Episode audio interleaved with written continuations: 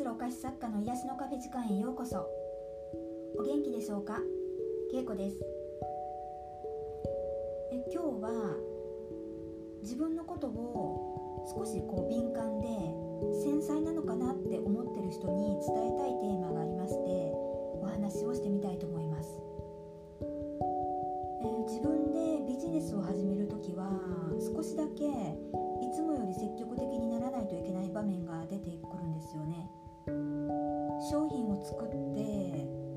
たった一言ホームページ上で商品できましたとこう一度更新して、まあ、それでお客さんがこう足を運ぶってことはかなり難しいんですよね。商品を宣伝しなくちゃいけませんし個人店個人店だったら自分のこともね発信していく必要があると思うんですよね、まあ、そこで一歩踏み出しにくいことがあるとしたら今はくさんの SNS があるので自分のビジネスに対する悪口みたいなのを書かれたらどうしようかなとかマイナスなことをあからさまに書かれたらどうしようとか、まあ、そういうふうに思う人もいると思うんですよね。まあ、特にこう女性の世界ってなんかこう男性よりちょっとこう妬みとかね、まあ、嫉妬みたいなねなんかそういう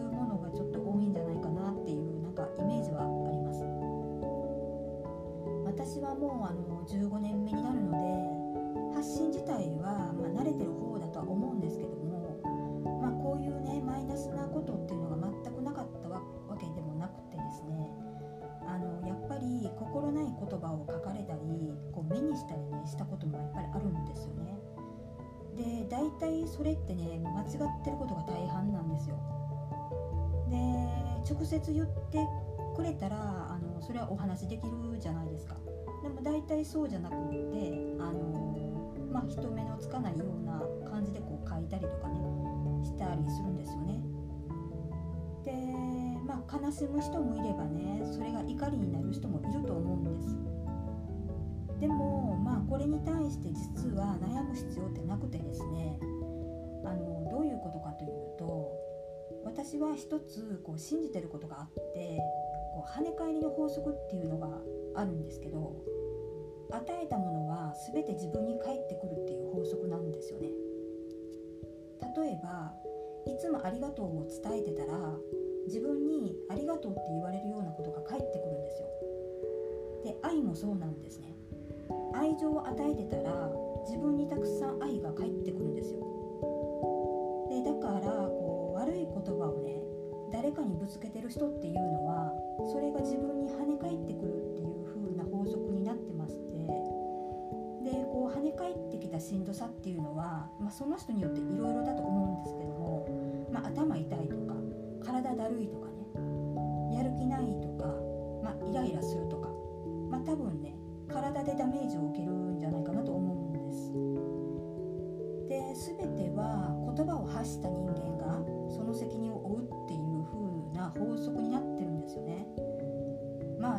はこれ何で体験したかっていうと、まあ、実は夫婦喧嘩なんですよ。まあこんなこともね全然分かってない若い頃だったので、まあ、今思うと、まあ、無駄なエネルギー使ってたなってね思いますね。こうお店を始めてしばらくもねなんかこのやり方悪いとかねまあ本当に小さなことでなんかこうお互いねまあぶつけ合ってたんですけどもあのー、途中でねこんなことしてる場合じゃないなってまあ気づいて、まあ、それからねもうそういうことを言わなくはなったんですね。でだから私はこの原理をまあ知ってて信じてるのでもし何か書かれたとしてもね平常心なんですね。まあ、平気な方っていうのは実は強さがあるからってわけじゃなくってこの法則を信じて使いこなせてるだけなんですよ。跳ね返りを受けてその人の元に帰るだけだっていうことが分かれば怒る必要もないしこう言い返す必要もないんですよね。まあだからこそ逆にですねこう自分自身は本当にいい言葉を使うように心がけたいなと思ってましてブログのブログの発信記事とかもね誰かをこう嫌な気分にさせないようにと心がけてるんですよね。自分で仕事をしていくってことはこう自立することだから発信する言葉全てにもね責任を持たないといけないんですよね。自分にかけた言葉もあの自分に返ってくるので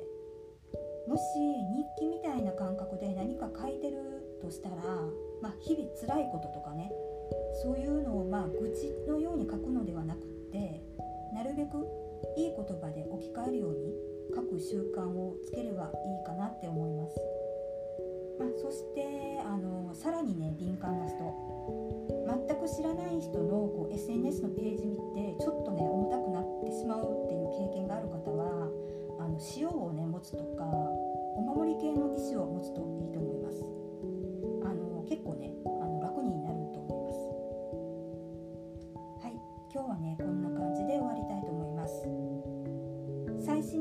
知らせやご意見ご感想などは公式 LINE から受け付けてます。